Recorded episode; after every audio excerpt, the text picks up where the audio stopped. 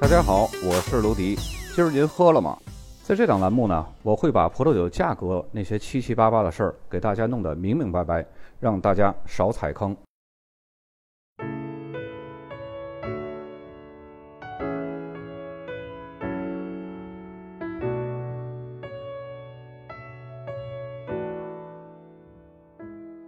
伦巴第位于意大利东北部波河之畔，在阿尔卑斯山的怀抱，北和瑞士相连，西靠马乔列湖和提琴诺河，与皮埃蒙特大区交界；东临加尔达湖和敏乔河，与托伦蒂诺上迪杰大区以及威尼托大区接壤；南面和艾米利亚罗马涅大区交界，地势由南向北逐步升高。它的首府所在地就是鼎鼎有名的国际时尚之都米兰。伦巴第是意大利最重要的葡萄酒产区之一。整个大区呢由十一个省组成，山区占了百分之四十一的面积，平原占了百分之四十七，丘陵占有百分之十二的面积。这里的气候整体是凉爽的大陆性气候，但同时呢受不同地理特征还有当地的湖泊、河流的影响，因此呢从山区到北部地区，再到温暖的沿岸平原地区，气候是非常多变的。尽管此地陆地环绕，昼夜温差比较大，不过呢，由于这里的湖泊比较多，因此呢，可以调节气温还有湿度，对于高寒高海拔地方是尤为明显的。所有这些条件呢，都是非常有利于葡萄的生长。这里的土壤主要是以岩石为主，同时呢，会伴有冲积土。伦巴第葡萄酒的历史可以追溯至公元前八世纪的古希腊时期。当时古希腊人在波河流域定居，并且呢跟托斯卡纳的伊特鲁里亚人进行贸易，和欧洲的其他地区是非常类似的。修道院在伦巴第的葡萄种植还有葡萄酿造上扮演了重要的角色。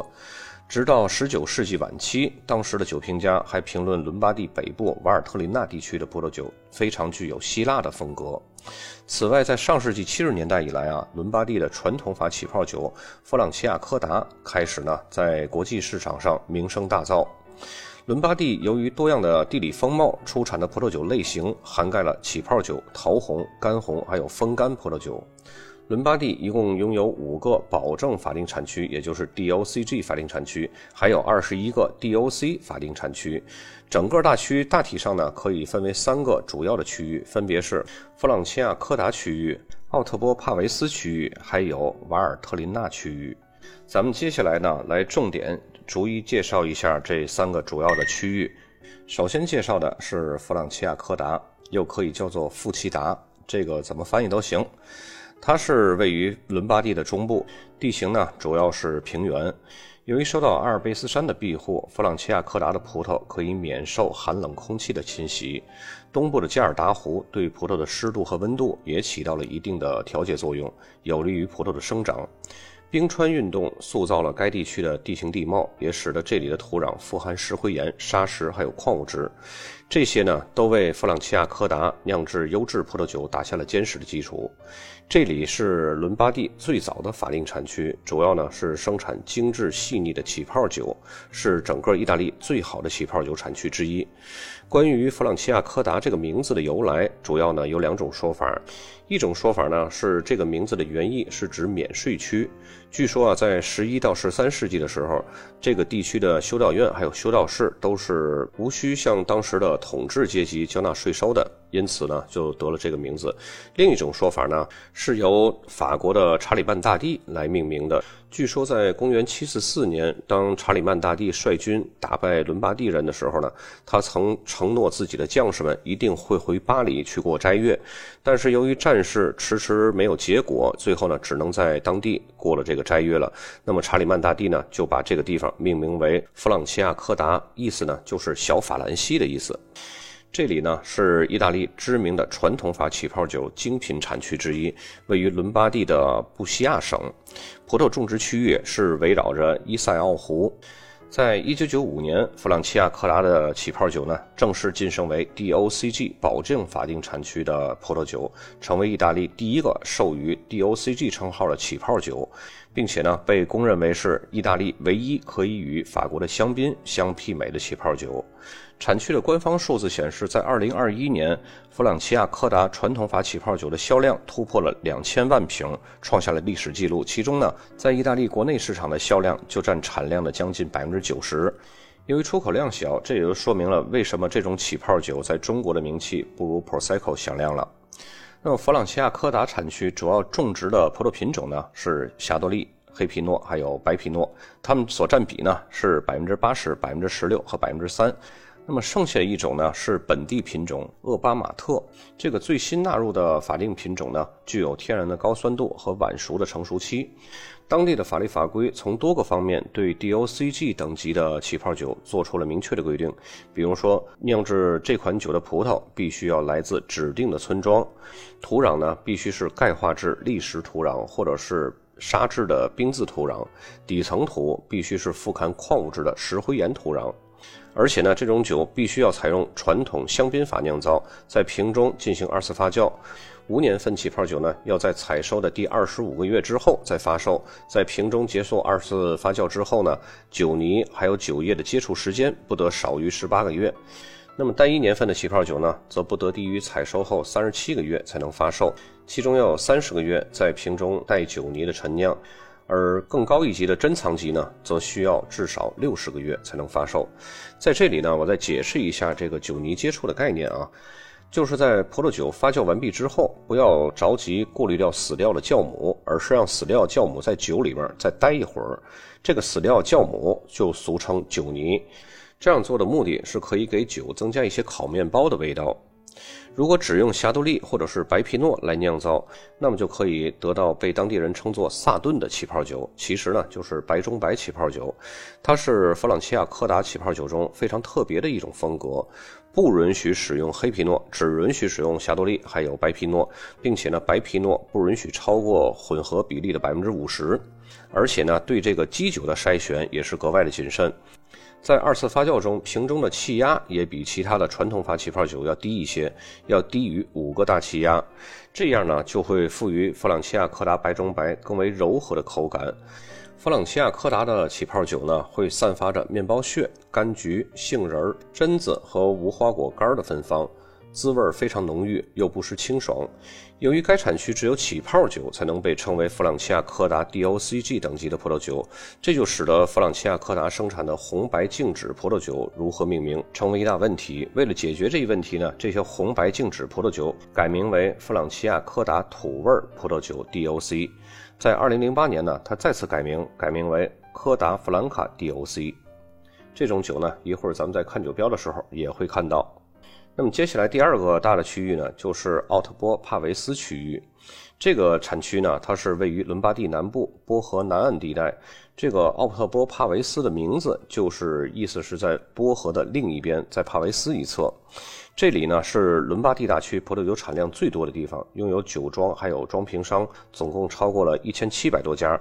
葡萄酒产量呢是占整个伦巴第大区的百分之六十二以上，更是生产了伦巴第大区三分之二以上的 DOC 级的葡萄酒。这里的葡萄园呢大多都是在亚平宁山脉还有波河之间，波河为这里带来了适合葡萄生长的微气候。产区的土壤主要是以石灰和粘土为主。持水性良好，极利于葡萄的生长。同时呢，这里也是世界第三大黑皮诺葡萄酒的产区。这个排名呢是按照产量来计算的啊，它是仅次于法国的勃艮第，还有法国的香槟产区。产区内呢现有黑皮诺的葡萄园总共是三千公顷，是意大利面积最大的黑皮诺葡萄种植区。早在十九世纪的时候呢，黑皮诺就已经成功的被引种到奥特波帕维斯波河流域，至今呢已经有将近两百年的历史了。波河沿岸独特的土壤和气候，再加上葡萄农不懈的努力和创新。赋予了奥特波帕维斯区域生长黑皮诺具有更多样化的个性表达。在这里呢，人们用黑皮诺酿造两种不同风格的葡萄酒：起泡酒和静止红葡萄酒。从上世纪五十年代开始啊，这两种黑皮诺葡萄酒的品质有了稳步的提升，逐步赢得了消费者的认可和青睐。在国际市场上的影响力呢，也是不断的扩大。尤其是在传统法起泡酒这方面，奥特波帕维斯产区保持着一贯的高品质。那么另一方面呢，近些年来也出现了一批精品黑皮诺静止红葡萄酒，能够很好的表达奥特波帕维斯的风土特征。虽然这里酿造黑皮诺静止红葡萄酒的历史还不长，但是呢，不少酒庄已经意识到了当地风土的潜力。奥特波帕维斯地区呢，出产了一种保证法定产区葡萄酒，就是 DOCG 等级的，还有六种 DOC 法定产区等级的葡萄酒。其中这里最重要的一个 DOCG 保证法定产区的葡萄酒呢，就是奥特波帕维斯传统法起泡酒。葡萄酒呢，必须要进行瓶中二次发酵，黑皮诺是这里的首要的酿酒品种，可以与霞多丽、还有白皮诺以及灰皮诺这些个葡萄混酿。那么，在整个产区当中呢，无年份起泡酒必须带酒泥陈酿至少十五个月，那么年份起泡酒呢，至少要带酒泥陈酿二十四个月。如果酒标标有黑皮诺桃红或者是黑皮诺起泡酒，那么黑皮诺的比例不得低于百分之八十五；如果没有标明黑皮诺，那么黑皮诺的使用比例不得低于百分之七十。可以说，伦巴第大区这两个起泡酒的 DOCG 呢。代表了整个意大利传统法起泡酒的最高巅峰。以后不要再提什么 Prosecco 啊一系列的，你要是喝的话，就专门找找弗朗齐亚柯达的那个 DOCG，还有就是奥特波帕维斯传统法起泡酒 DOCG，这两个传统法的起泡酒，可以说一个代表了以霞多丽为主的传统法起泡酒，一个代表了以黑皮诺为主的红色水果味的传统法起泡酒。可以说这两个产区的传统法起泡酒。代表了意大利传统法起泡酒的巅峰之作。那么接下来我们来看第三个区域，就是瓦尔特林纳这个产区呢，它是位于伦巴第最北的区域，所以呢气候是非常寒冷的。整个伦巴第产区内少有的百分之二十的山坡，基本上呢全都在这儿了。这里的葡萄园是位于一些悬崖峭壁的边缘，这里是距离阿尔卑斯山最近的地方。被北部的阿尔卑斯山所包围，因此葡萄园的海拔也是比较高的。这里主要种植的葡萄品种呢是内比奥罗，还有巴贝拉。有人甚至说啊，这里是内比奥罗葡萄的第二故乡。这里拥有数量众多的老葡萄藤，基本上呢都是位于悬崖峭壁之上。纯手工的葡萄园种植和管理以及采收，使得当地的产量是相对较少的。内比奥罗呢，在当地被叫做奇亚维纳斯加。这里出产的内比奥罗葡萄酒清淡优雅，仅次于皮埃蒙特。但是超级瓦尔德琳纳 DOCG 保证法定产区葡萄酒，在好的年份呢是堪比巴洛洛和巴巴瑞斯科的。用来酿造超级瓦尔德琳纳干红葡萄酒的内比奥罗，要来自五个村庄，分别是格鲁梅勒、因佛诺、马洛加、萨瑟拉，还有瓦尔杰拉。其中呢，又以萨瑟拉村所生长的葡萄品质最为优异。因为这个村庄的葡萄树大多呢都是种植在朝阳的陡峭斜坡之上的，因此延绵起伏的山脉是很少能够阻挡住阳光的照射的，为葡萄的生长提供了极为有利的条件。产自萨斯拉村的超级瓦尔德琳娜会比其他四个村的酒体更轻盈，而且呢会更优雅。还有一种也是用内比奥罗酿造的，类似于阿玛罗尼的风干葡萄酒，叫做瓦尔特林纳瑟夫沙。葡萄果实在采收之后呢，在非常凉爽的高山空气中风干一百天，然后呢才进入发酵状态。这种葡萄酒闻起来带有成熟的水果、果浆、可可、烟草，还有咖啡的香气，酒体入口浓郁，而且呢非常优美，是具有非常不可小觑的市场潜力的。那么以上这两款瓦尔特琳纳产区的 DOCG 等级的葡萄酒呢，都至少要含有百分之九十以上的内比奥罗葡萄。说到这里呢，只说了四个 DOCG 保证法定产区的葡萄酒。那么伦巴第还有一个呢是非常少见的，用黑莫斯卡托酿造的 DOCG 等级的风干甜红葡萄酒，叫做斯坎佐麝香 DOCG。这个 DOCG 呢也是意大利最小的产区了，只在斯坎佐罗西亚特镇生产。这种酒呢，由同名的黑葡萄来酿造，是意大利唯一的黑莫斯卡托。嗯，黑莫斯卡托呢，它是意大利本土的一种晚熟的红葡萄品种，果实会呈现出黑色，个头中等大小，而且呢，产量是非常不稳定的。斯坎佐麝香所用的葡萄呢，需要风干晾晒三周。等葡萄水分蒸发掉百分之三十左右呢，浓缩了天然糖分和风味以后，才开始发酵，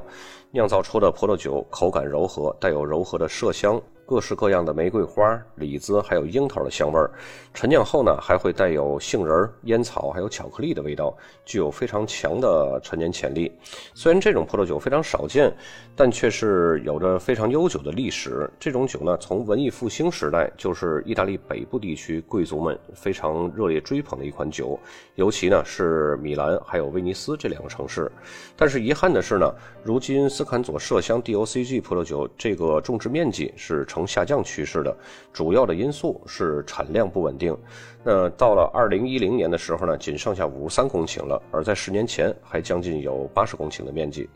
除了以上这五个 DOCG 法定产区呢，加尔达、路盖纳等这些个 DOC 法定产区在伦巴第也是比较出名的。那么接下来咱们来一起看酒标。首先，第一张酒标右边箭头右上角箭头指向的是奥伯特帕维斯传统法起泡酒，这就是刚刚我们介绍第二个那个 DOCG 的传统法起泡酒，品质也是非常高的啊。然后它左边的箭头呢指向是极干型，然后后面呢还有一个2007的年份，这个代表了这瓶酒呢是一瓶极干型的年份酒。接下来的酒标右上角显示的是超级瓦尔德琳娜。这个超级瓦尔德琳娜是我们刚刚倒数第三个介绍的一个 DOCG 的法定产区。那么在超级瓦尔德琳娜那一行的下面一行小字就是 DOCG 的全拼。那么在左边靠下面这个箭头呢，指向的是萨瑟拉村。刚刚我们也说过，酿造超级瓦尔德琳娜那五个村庄，其中最好的一个村庄就是萨瑟拉村。那么这个葡萄品种呢，肯定是内比奥罗。在二零一七年的上面那个就标示的是内比奥罗。其实，在酒标上标不标内比奥罗都无所谓，因为这是法律法规强制性的，你标不标，它也得占百分之九十以上的内比奥罗。那么接下来这个酒标呢，看右边靠中下部的，这也是超级瓦尔德琳娜。然后在它的下面呢是 DOCG 的全拼，在它左边那行白字，那个左边箭头指向是它的所在村庄因弗诺村。也是刚刚我们说过超级瓦尔特琳娜那五个村庄之一。再接下来这个酒标左边箭头指向的这一行小字就是弗朗齐亚柯达，就是刚刚我们说第一个传统法起泡酒 DOCG 的葡萄酒。那么在它右边靠下部这箭头呢，指向的是顶级特酿。那么再接下来这个酒标左边靠下箭头指向的是弗朗齐亚柯达。那么还有其他的信息就是。呃，左边靠中上部箭头指向的是年份，年份是二零一一年。那么在年份二零一一年之间这个单词呢，就是萨顿。我们在刚才介绍萨顿的时候呢，也有看过那个图片，有介绍过。这萨顿呢，就是白中白传统法起泡酒。我们在产区介绍的时候也说到过，这个萨顿白中白传统法起泡酒呢，不允许用黑皮诺，只允许用霞多丽，还有白皮诺，而且白皮诺不允许超过百分之五十的比例。再接下来，我们看到的这个酒标呢，就是刚我们在介绍弗朗齐亚柯达 DOCG 那个产区的时候呢，有说过，那么弗朗齐亚柯达那个地区只有起泡酒才可以是 DOCG，但是其他的静止红白葡萄酒呢，也需要找一个名称啊，所以呢，这个就是它现在的名称，柯达弗兰卡。在左边箭头这一行小字儿标示的就是科达弗兰卡，然后在它的下面就是 DOC 的全拼。那么在它上面呢就是白葡萄酒。接下来酒标，呃，还是一个科达弗兰卡白葡萄酒的，左边靠上的这个箭头，绿框白字儿显示的就是科达弗兰卡，然后在它的下面显示的就是白葡萄酒。那么最后一个酒标呢，就是我们刚刚介绍的倒数第二个 DOCG 法定产区。瓦尔特琳纳瑟夫沙，左边箭头指向的这一行字就是瓦尔特琳纳瑟夫沙，然后在它的下面指向的就是 DOCG。至于刚刚最后介绍的那个 DOCG 斯坎佐麝香那个酒标呢，是实在找不到，因为它现在产量本身就很小，然后呢，主要还都是在意大利本土去售卖，所以几乎出口是不太可能的，所以找这种酒标也是不太可能的。那么本期关于伦巴第整个大区的介绍，咱们把主要的产区都已经介绍过了。那么不太主要的产区呢，那些个 DOC 级的产区呢，有需要了解的朋友，可以再深入的找一些资料去了解。因为一般情况下，普通的发烧友或者是爱好者，根本不必要去接触这么小众的一些个葡萄酒。本身主流葡萄酒、主要产区葡萄酒，咱们还喝不过来呢。那么再接触这些更小产区、更小众的葡萄酒，就更喝不过来了。除非你是以葡萄酒这个行业为生的，并且呢非常资深，非常的深入了解。因为更多的时候，从产区的角度出发呢，它只是有这么一个东西，但是这个东西呢，并不一定是具有代表性特色的。那么咱们呢，就主要了解这些个产区最具有代表性特色的葡萄酒就可以了。就像我经常说的，一定不要上北京去吃煎饼果子，也一定不要去天津去吃烤鸭。但是你说天津有烤鸭吗？天津肯定有。你说北京有煎饼果子吗？北京也有。但是你去北京吃煎饼果子和去天津吃烤鸭有什么太大的意义吗？还不如各回各家，各找各妈。本期就到这儿，咱们下期再见。